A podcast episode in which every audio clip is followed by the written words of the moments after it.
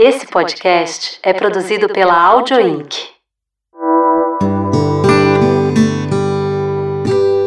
Vieses Femininos, por Elisa Tawil.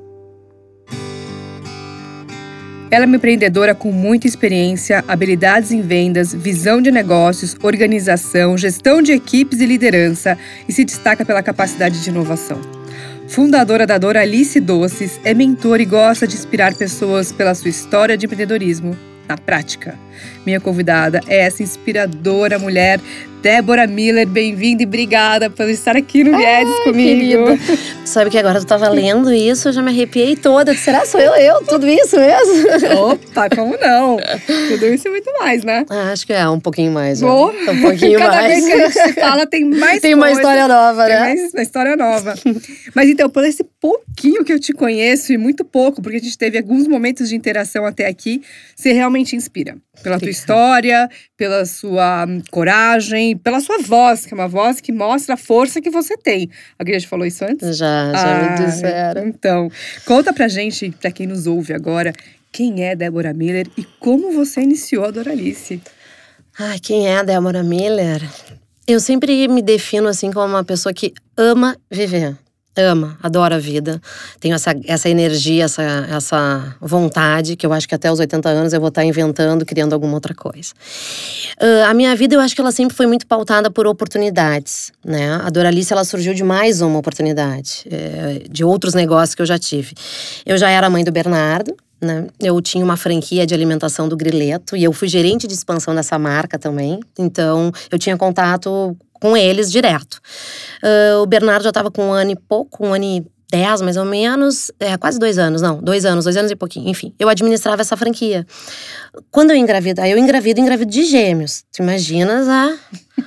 Foi uma ebulição na minha vida aquilo, né? Eu disse, meu Deus, três crianças. E agora? Cadê a Débora?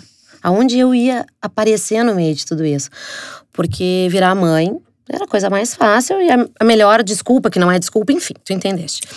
Aí eu comecei, eu preciso fazer um negócio, preciso fazer um negócio, aquilo ali começou a me perturbar. A minha mãe, que na época acho que tinha uns 76 anos, fantástica, eu digo que ela é minha referência, ela olha pra mim e diz assim: "Minha filha, por que que tu não vende a nossa cocada, a minha cocada de colher na tua loja na Granja Viana?" Aí eu olho pra ela e falo: "Mãe, não dá, isso aqui é uma franquia. Se eu vender em uma, eu preciso vender em todas." Aí ela: "Ah, tá." Ela ainda brincou: "Fala com o Ricardo." Aí eu disse: "Tá bom."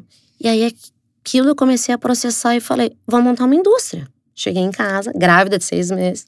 Meu marido, eu falei pro meu marido, vou montar uma indústria. Ele, tu é louca? Como assim vai montar uma indústria? Enfim. E aquilo ali ficou na minha cabeça. Aí eu fiz um business plan super ridículo, que eu digo hoje, olhando pra trás. Mãe, me dá a receita da cocada. Quantos ovos, leite condensado, papapá, como é que o processo? E ali, naquele momento, eu já, com- eu já vi aquilo uma indústria. É, Eu já via grande, né? Quando a- a- o comentário da minha mãe era vende na tua loja, e aí eu me dei conta que aquilo ali era 160, 140 lojas na época, eu já vi uma indústria, eu já conseguia visualizar ela, já visualizava o espaço dela.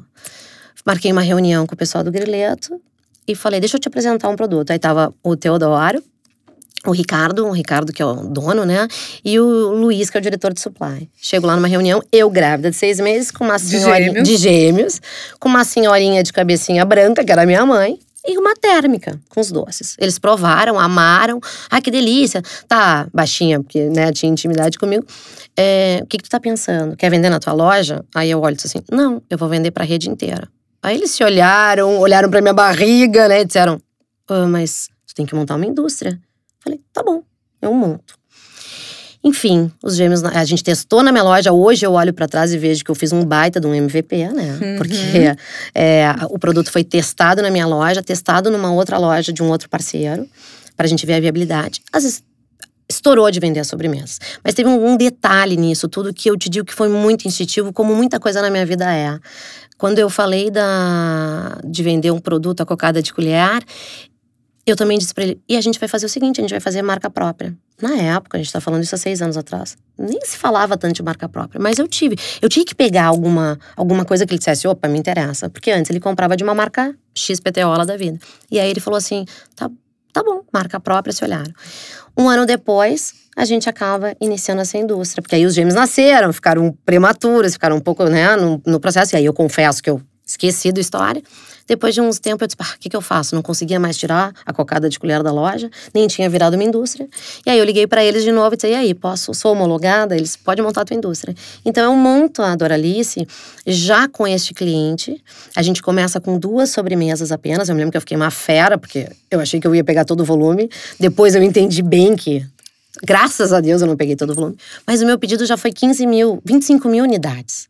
Então eu não pude começar é, então, sabe aquela história? Ah, começou vendendo pra tia, vendeu pro primo e, e, aí virou um negócio. Não, eu já tive que começar com uma indústria, com cara de indústria. Porque meu primeiro pedido a gente já entregou na Martin Brauer, que é um dos maiores operadores logísticos do Brasil. Né? Fazia pro McDonald's e fazia para outras grandes redes aqui no país. Então não dava, tinha teste de temperatura, tinha várias coisas.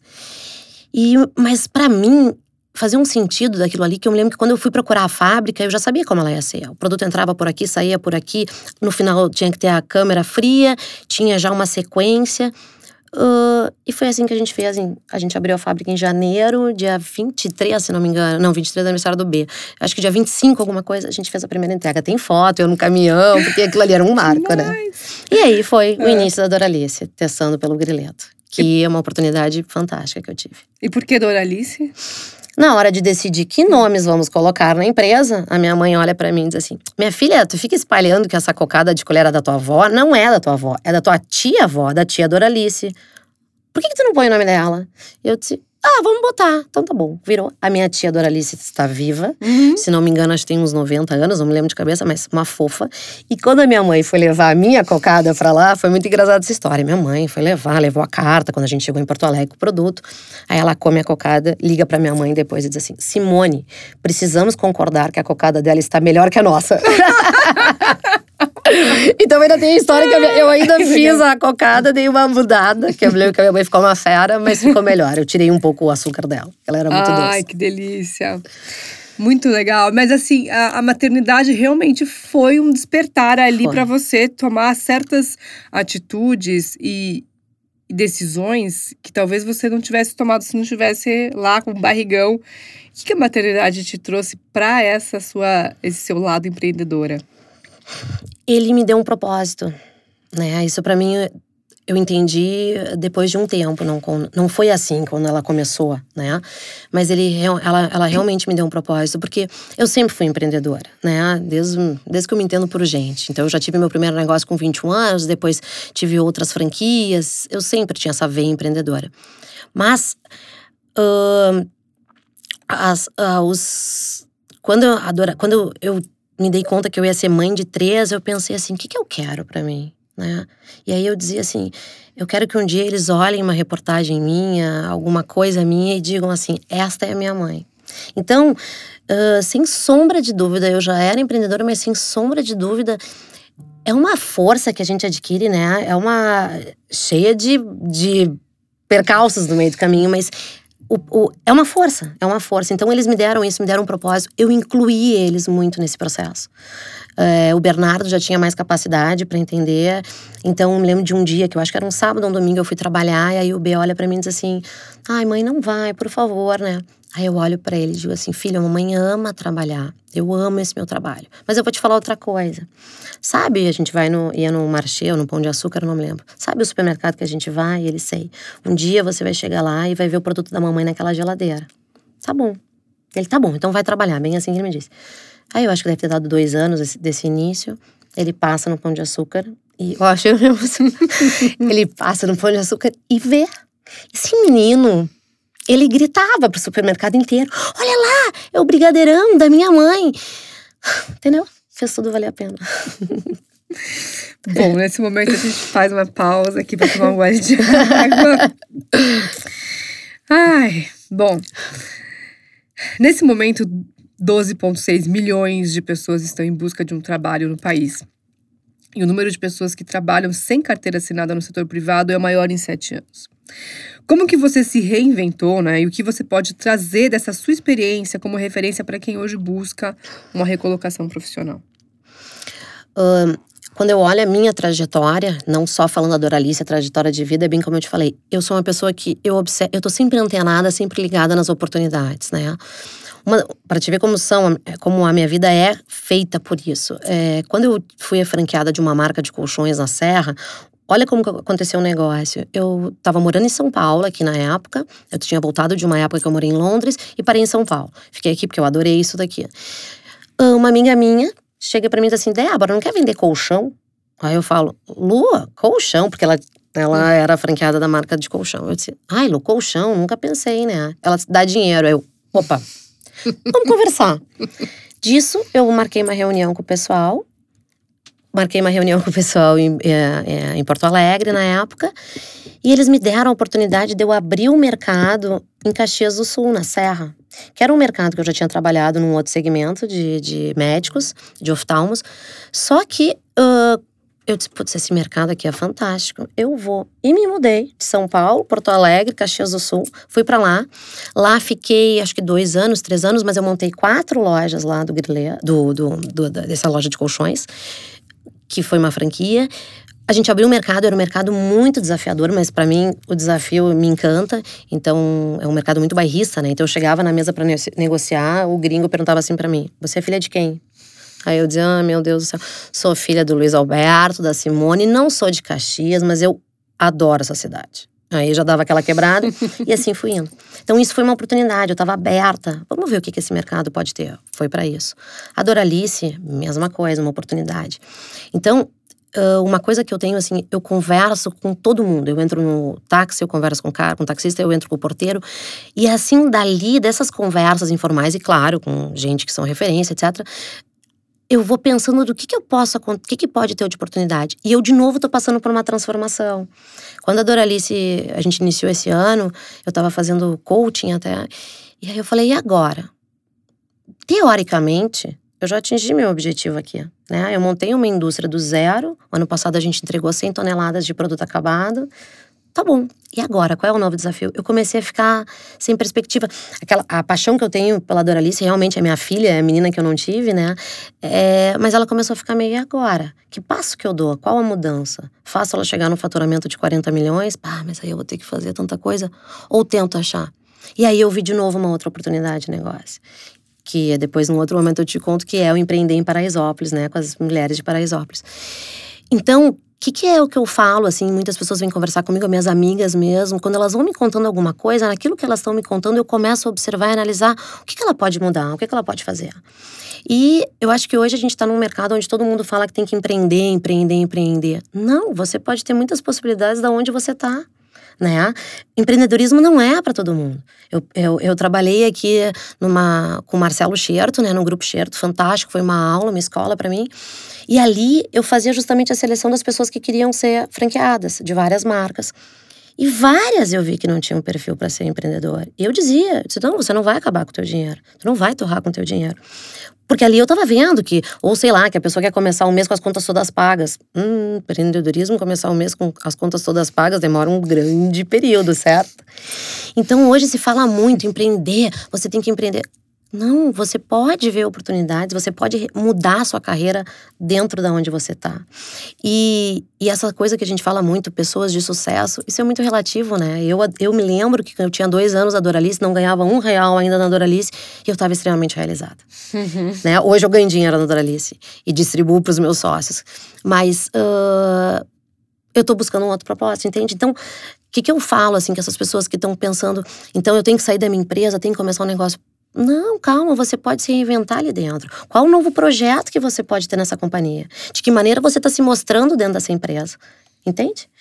Então... Entendo, porque o Geraldo Rufino já falou aqui comigo no especial Transição de Carreira, e ele tem um termo que eu gosto muito, que ele fala empreender no CNPJ do outro, né? Que é justamente você us usar da estrutura que você tem dentro de uma empresa e fazer o teu MVP lá dentro. Exatamente. Porque hoje a gente fala muito, você trouxe aqui, né? Business Plan, MVP e, e outros é, elementos que a gente ouve muito do empreendedorismo, mas você não precisa ter isso para ser empreendedor. Quer Exatamente. dizer, você pode ser uma empreendedora sem ter isso. Exatamente. Ou fazer isso e depois você vai entender que aquilo era um MVP, por exemplo, você fez a cocada. E hoje você olha e fala, ah, agora Nossa, eu entendo eu... que foi. Mas na época você não tinha essa visão. Não tinha nem ideia. Nem, nem tinha essa expressão. Exatamente. É, agora você trouxe aqui muita característica de negociação, de vendas.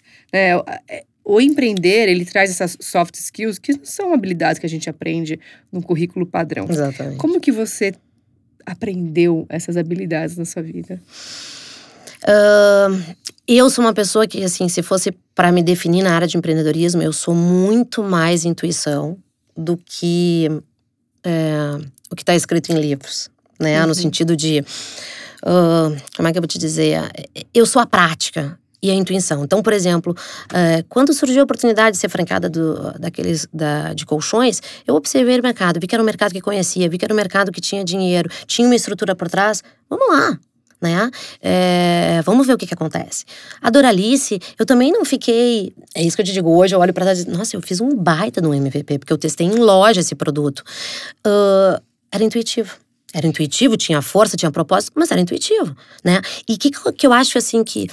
Eu fiz uma palestra, uma palestra, é, enfim, apresentei a Doralice na IFF para um, o cliente da IFF, que era a Unilever, falando muito sobre inovação. E aí elas, as meninas da Unilever ali, gente, né, enfim, currículos maravilhosos. Me perguntaram assim: me fala uma coisa, como é que tu faz para testar um produto? Aí eu, eu olhei e disse: Bom, vou falar a verdade? Vou. É o seguinte: eu faço a receita, né? Que a gente criou agora um pudim de cream cheese com calda de goiabada. Eu hum. faço a receita, hum. as pessoas. Na fábrica, todo mundo prova, eu vou pegando opinião, aí eu boto mais para alguns amigos testar, pego, crio a embalagem, desenvolvo e vamos vender. Tu entende? Assim eu sou até hoje. A Doralice não interessa o tamanho que ela esteja. A gente continua fazendo dessa mesma maneira. Eu observei, por exemplo, tem um case bem interessante é, de que observar no mercado. Eu observei que o nosso produto, quando entrou no grande varejo, no pão de açúcar, ele, não, ele desaparecia na gôndola, porque ele estava do lado de uh, caixas de tortas grandes. Pô, em 15 dias eu peguei, olhei, falei com a compradora, eu disse, vamos mudar isso? Mudei, é, vamos, não vamos perder tempo. Hum. Então, o uh, que, que eu posso dizer assim que eu tenho? É a prática né? Claro que hoje eu já tô com, já tenho uns 20 anos aí, ou mais de empreendedorismo. E o que, que eu fiz diferente na Doralice, que foi fantástico? Eu tenho dois sócios, que é o Luciano e o Santiago, eles é, não atuam no negócio junto comigo, mas eles embarcaram nessa ideia junto comigo lá no início. E eles são o oposto de mim. Eles são de uma área corporativa, né, de seguros, de risco. Então é tudo que vai dar errado. Então, no início a gente se matava, porque eu queria ir para um negócio. E eles, não, calma, veja bem, analisa isso. E eu dizia, ai meu Deus do céu, o que, que eu inventei? Dois anos depois que a gente conseguiu esse casamento dar certo, eles são o meu equilíbrio. E aí a gente pegou a parte, eu peguei da parte deles, que é essa parte do, do, do, corporativo, do planejamento. Hoje a gente tem planejamento na empresa, a gente tem orçamento, a gente olha custos direto, etc que isso é que eu acho que hoje o mercado está oferecendo para todo mundo. Você tem recursos. Né, para fazer. E a nossa empresa, ela tem, claro, uma parte minha, sem sombra de dúvida, do Oralice, mas também tem aí o que eu disse: não, para aí, vamos deixar de ser tão intuitiva agora e vamos pegar o que o mercado está mostrando: que você tem que ter um orçamento, que você tem que ter um planejamento, que você tem que olhar o teu custo, você tem que estrategicamente ver onde vale a pena. Então a gente aplicou. Então eu digo que hoje eu achei nesse momento, eu acho que essa junção, esse equilíbrio da minha parte que é muito intuitiva, que não se ensina, infelizmente não se ensina, né? Se a pessoa não tiver isso dentro dela, ela não, não vai por este caminho, mas ela pode se realizar em outro. E com as coisas hoje que o mercado, sim, que todo mundo tá falando, que eu falo mercado no sentido de mentorias, que eu acho fantástico hoje que a gente tem. Se cinco anos atrás a gente já falasse tanto, eu não tinha errado na Doralice como eu errei, uhum. né? Então, é essa junção, essas, essas coisas que eu vejo. Agora, a intui intuição a gente não ensina, mas a gente pode hum, trabalhar ela, né? E, e ficar mais atenta também para quando você Sim. receber esse, esse momento, essa intuição, essa inspiração, dar ouvidos, enxergar, até sentir aonde isso acontece. E você fala muito sobre a questão da visualização, né? Ah, visualizei a minha empresa grande. Então, e são dois termos que hoje estão muito na mídia e muito sendo discutidos como habilidades importantes para o business, né? Intuição Sim. e visualização. Como que você mantém isso, né? Estimula a sua intuição e visualização. Tem alguma prática, alguma forma que você mantém esse sonar ativo? É, eu sou uma pessoa que eu sou, como eu já até comentei no início, né? Eu sou muito movida à paixão. Eu, primeira coisa, eu, eu tenho que comprar aquela ideia. Aquela ideia tem que me bater para aquilo ali virar o meu propósito, né? Uh, eu tento, dentro da Doralice, a gente vem sempre se reinventando. E então, o que, que eu acho, assim, que, como é que eu faço para essa coisa? É, para isso, né, aflorar novamente e a intuição eu tô sempre procurando de que maneira que essa empresa pode se modificar. E para mim a vida é a mesma coisa, né? Então eu falo, quando eu estava no início do ano, assim, ai, pois é, o que que agora, ah, a Doralice vai fazer isso, a gente vai crescer, a gente vai pro pequeno varejo, que a gente tá só no grande, se espelha, enfim, essas questões que eu tava. Eu fui para um evento uh, da Tacta, que eu fui convidada para ser mentora, chego nesse evento, tava palestrando a Jandaraci subsecretária, né? A Jandaraci eu falo também. As pessoas. A gente tá, eu tô sempre no lugar certo na hora certa. Quando a gente tava naquele evento junto, eu te conhecia a mesma coisa. Eu tô sempre no lugar certo na hora certa. A Janda chega e diz assim. Ah, deixa eu falar uma coisa para vocês. É, parem de querer ir pro Vale do Silício empreender. Vai na periferia. E aí, quando ela falou isso, eu olhei, e aí ela começou a falar sobre a da periferia. Que a pessoa não consegue sair muitas vezes, porque já tem a discriminação. Então, ela empreende ali. O empreendedorismo nasceu na, né, na, na periferia. Acabou a palestra, eu chamei ela e disse assim: me fala um pouco sobre isso. Aí vai eu já tinha pensado nisso? Não. Alguma vez eu imaginei, é, imaginei empreender na periferia? Não. Claro, escutava que é um mercado gigantesco, mas não sabia nem por onde de que maneira me seria ali. Então, com essa conversa com a Janda, ela me falou um pouco, eu falei, eu vou te ligar. E disso eu fiquei um mês atrás dela, etc, enchendo o saco, depois acabei falando com a Sueli, apresentei, aí, eu, aí tu vai dizer assim, eu tinha algum plano? Não, eu pensei, o que, que eu quero fazer na periferia? Já sei. Eu vou empoderar aquelas mulheres, eu vou dar oportunidade para aquelas mulheres, eu vou vender doce de porta em porta. Tá. Peguei mesma coisa mesmo da quando eu comecei a Doralice, peguei um papel, digo, bom, quantas pode ser, quanto que pode ganhar, o que, que a gente vai vender, qual é o objetivo desse, desse negócio? É empoderar? Então não é ganhar dinheiro muito. Tá, mas eu gosto de ganhar dinheiro. Bom, então vamos ganhar um pouco? Vamos. Fiz, marquei. Elas me conectaram com a Cláudia da CUFA. Uhum. Marquei uma reunião com a Cláudia, fui lá em Paraisópolis, foi fantástico. Ali fiquei com ela duas horas dentro da casa dela. E estamos aí com o projeto rodando.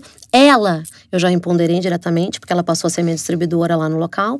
Nós temos hoje umas cinco pessoas andando, aí mandei fazer uma bag, né, uh, do conceito de uh, isopor e uma, e uma sacola que ficou uma graça. E nós temos mulheres saindo vendendo.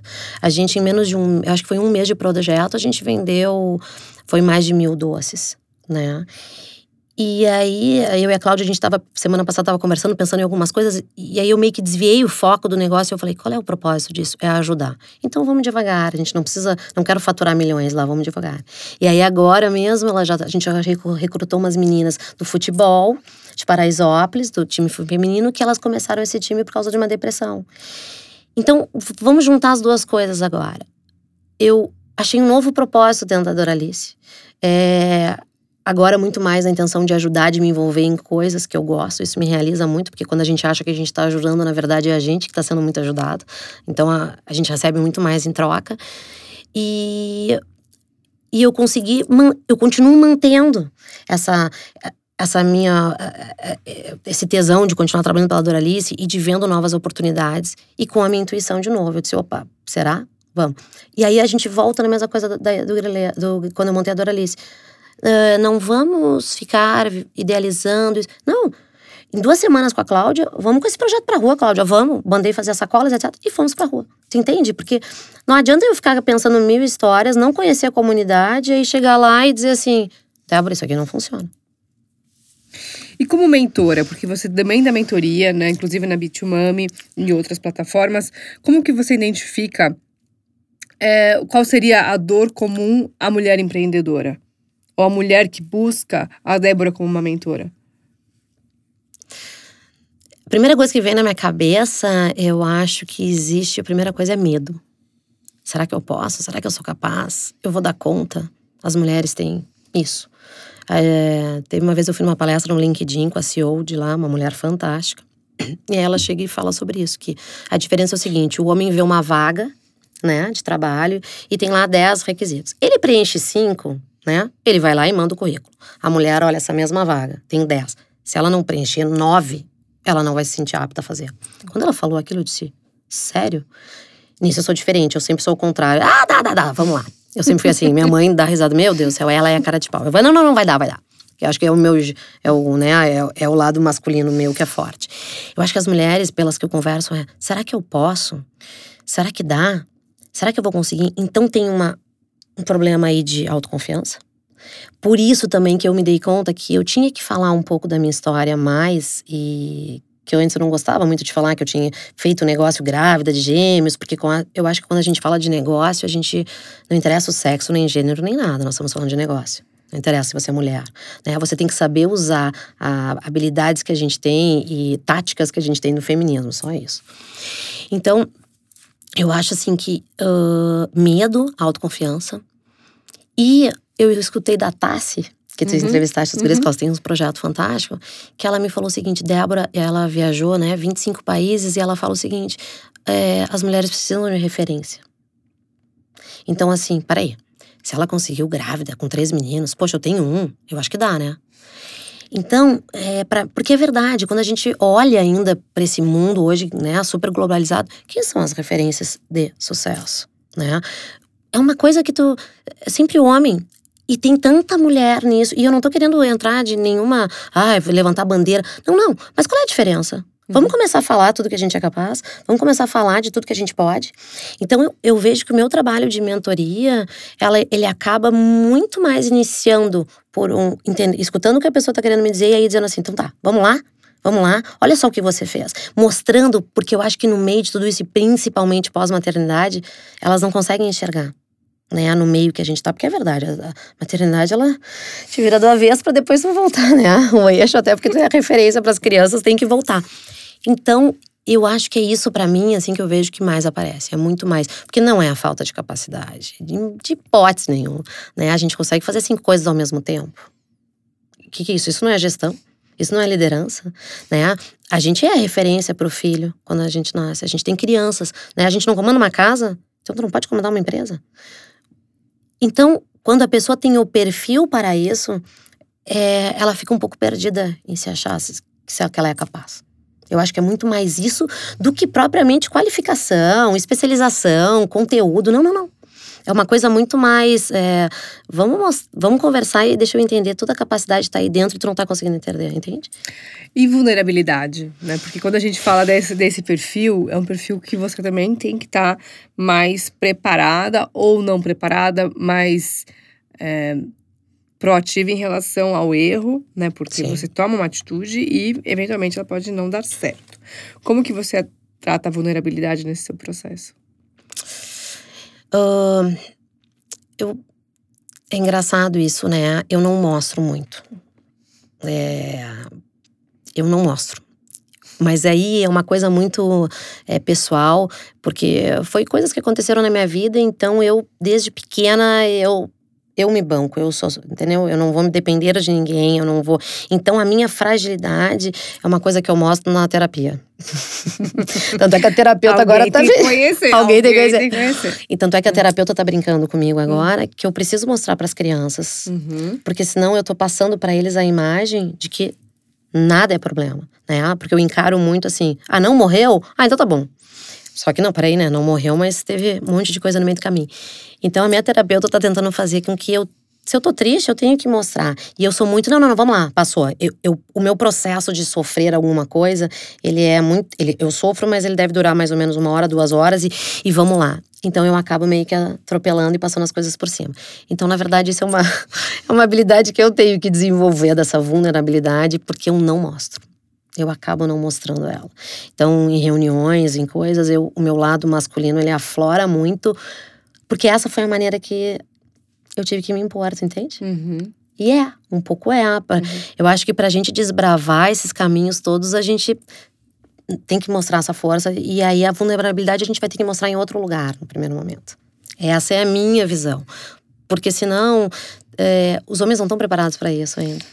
E o que a Débora Vulnerável pode contar para quem nos ouve das dificuldades das pedras que tem no caminho? Nossa. Às vezes eu preciso tanto de um colo. Por isso um pouco que eu tô voltando para Porto Alegre, eu disse, mãe, eu preciso de colo.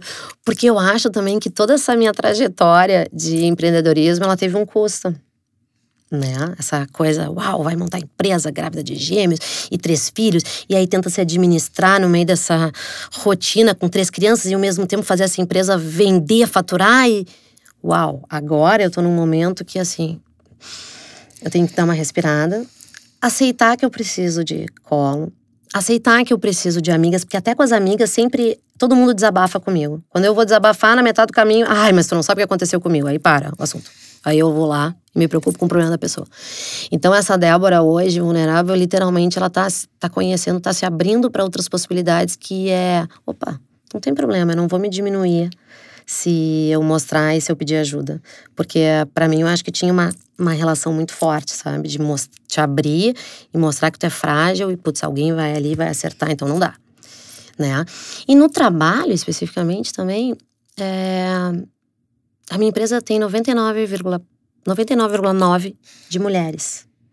Então também não tem como ali a gente né, se esconder tanto. A gente acaba uma vivendo a vida da outra, uma falando com a outra.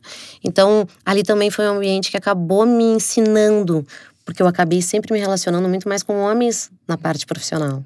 E, e eu intuitivamente montei uma empresa só de mulher. Não sei porquê, sei lá. E ali também é um espaço. Eu tenho a Tamara que trabalha comigo, que é meu braço direito e esquerdo. A Tamara me ensina isso, eu me abro. Então, acho que eu tô, tô caminhando.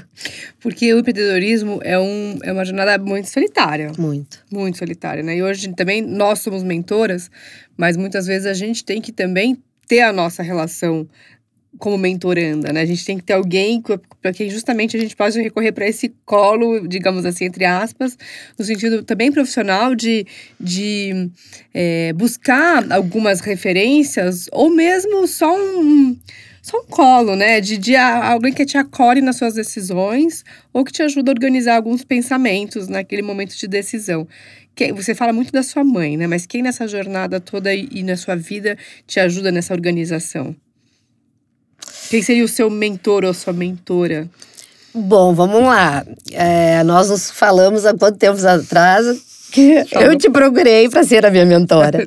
É tu foi a primeira é. e por enquanto única é, de mentoria. Porque, e aí, na verdade, era porque eu tava justamente, né? Vou para que lado? Porque agora eu tô querendo fazer um trabalho da Débora, desvincular a Débora tanto da Doralice. Uhum.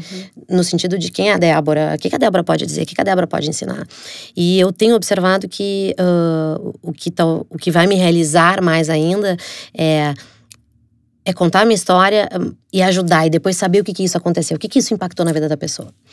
Então, é, é, hoje, especificamente, eu, não, eu, eu ainda estou em busca de, né, de, de. Não é referência, porque referência eu acho que a gente tem tantas mulheres fantásticas e, e eu, aqui em São Paulo, tive essa oportunidade de me conectar e, né, e a gente uh, conversou pessoalmente, então eu acho isso fantástico. Uh, eu preciso disso mesmo, de fato, para ter alguém.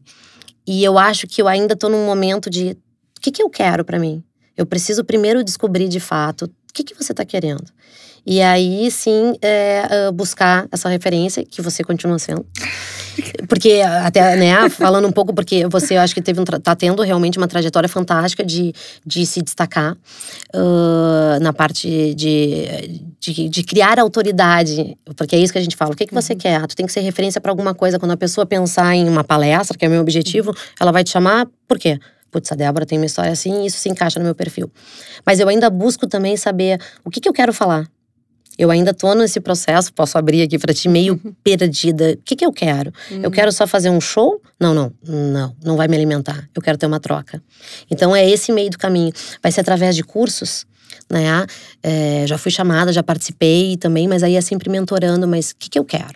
Então ainda tem um ponto de uhum. interrogação e aí eu acho que define tudo, né? No momento que quem pode, de fato, eh, ter essa troca comigo. E é onde eu acho que existe um pouco, sem sombra de dúvida. Eu faço parte de uma aceleradora que é só de mulheres. E ali tem uma troca. Mas ali eu também não. Ali eu não mostro a minha vulnerabilidade. É muito engraçado. Esses dias eu ia escrever uma coisa que eu tava mal, eu disse, ai não, deixa pra mim. É engraçada, né? Mas ali tem muitas mulheres e fim de histórias, e ali a gente desabafa, e, e esse grupo me ajuda pra caramba me transformou muito desde que eu conheci. Eu comecei a olhar a mulher com certo. Uh, a mãe, principalmente, com certo carinho. Eu tinha uma coisa muito. Ah, como não? Como que não dá para fazer? Não, vamos lá. É só querer. E aí eu comecei a ver que não, opa, tem muita coisa antes desse processo. Cada um é de um jeito, né? A maternidade para cada uma é de uma maneira e tu tem uma história. E quando vem essa, esse bebê aí que tu olha no colo e diz, opa, e agora, né? Vamos junto nisso Teu daí. caso doido, né? É, né? E o outro agarrado na saia. Uhum. E agora, como é que a gente faz? E aí, é difícil, né? Eu acho que é bem difícil. Mas eu sou uma pessoa muito realizada. Assim, realizada no meu trabalho, realizada com a minha família. Os meus filhos é, são a minha inspiração. E tô atrás de outros projetos agora. E o grande desafio de educar três homens Putz, educar três homens. nesse mundo que a gente um- até se re- re- redescobre como mulher, né? É. Qual é o nosso papel? E olha que engraçado, a gente vai por um caminho, né? Quando a Doralice começou com esse propósito, ser referência para meus filhos. E eu fui convidada para ser coautora de, de um livro que a gente vai lançar em, em, em dezembro, que é Mulheres do Varejo. Então tem um capítulo meu Sim. da minha história. Ah, Ah, eu entrevistei aqui a Sandria Fátima. Ah, é fantástica, né? Aí eu Então. fui convidada, tem uma- um capítulo, imagina um livro. E aí eu, de novo, conversando com meus filhos, achando, né? Eu disse: olha, Bea, falando pro Bernardo, Bernardo, olha, Bea, você pode, né, ter o maior orgulho da tua mãe. Agora a mamãe já escreveu, vai escrever um livro. Aí ele olha para mim e diz assim, aquela coisa da criança que te acaba. Não preciso de nada disso, mãe. Eu já tenho o maior orgulho de ti. Aí tu, ai meu Deus do céu, eu acho que eu tô fazendo certo, né? E a que eh, a, o lado, a parte, a mulher, a referência de mulher para eles lá é muito forte. E aí depois às vezes causa alguns problemas, né? Que a gente, vamos lá, porque a referência que eles têm é assim, a mãe é realizada, a mãe é feliz. Minha mãe vai pra palestra. Minha mãe, um produto da minha mãe eu vou e vejo. E aí eles não conseguem entender o do pai deles, que é completamente diferente. Intangível, né? Que é, É. um bem intangível. Aí eles, ai, o papai trabalha, né? Aí então eu disse, calma, gente, vamos lá. O papai es- trabalha, trabalha muito. Olha que coisa louca. Então, a gente tem, antigamente, né, era o, a, gente, a mulher tentando aparecer que não era só dona de casa pros filhos, Uhum. que tinha uma coisa muito mais. E hoje eu na minha casa tenho que, opa, vamos dar uma equilibrada aí, porque o papai e a mamãe é que a mamãe aparece um pouco mais. E tem o perfil de cada um, né? Eu sou, fico falando tudo. E o meu marido é muito mais quieto. Mas ah, tem essa, essa coisa de que a referência hoje feminina para eles tá. Mas eles têm um olhar da mulher já muito diferente. Né? E não é só eles, eles, os colegas deles no colégio também tem várias mães aí fantásticas, né? Uma lançando livro, a outra empreendendo não sei onde. Então, assim, nós hoje, graças a Deus, estamos ah, ah, sendo uma referência muito importante para os nossos filhos em todos os aspectos. Até, principalmente, eu acho, para quem eles forem escolher para viver juntos, né? E como a capa da Inc. Magazine recentemente trouxe a CEO da The Wing, a Audrey, esqueci o sobrenome dela agora, mas a frase dela que acho que é, é o que pode deixar aqui como mensagem final para quem nos ouve, que é você não pode ser aquilo que você não pode ver. Então, é muito importante que você, que agora nos ouve, conheça a Débora, conheça a Débora Miller, conheça a Doralice, conheça a sua trajetória de empreendedorismo e saiba que sim, você pode, mesmo grávida de gêmeos, ir lá e bancar uma indústria de doces e distribuir para o Brasil inteiro ah, o seu doce, o seu produto e aprender não só com ela, mas com essa sua trajetória de sucesso, como começar. Muito obrigada. Obrigada, Débora. Foi uma delícia estar aqui contigo. Adorei. E você também é uma mulher extremamente Ah. inspiradora. Eu brinquei. Agora a gente tem que entrevistar ela. Eu quero saber Não, quem vem pra a gente entrevistar ela agora, porque ela também tem uma história fantástica. Muito obrigada. Obrigada, amei. adorei. Amei. Até o próximo viés, gente. Obrigada por estar aqui. Eu sou Elisa Tawil e essa foi mais uma edição de Vieses Femininos. Cada edição traz uma inspiração e uma mensagem de vida. Espero que esta tenha te inspirado. Acesse elisatawil.com.br e conheça mais sobre esse projeto. Até o próximo Vieses.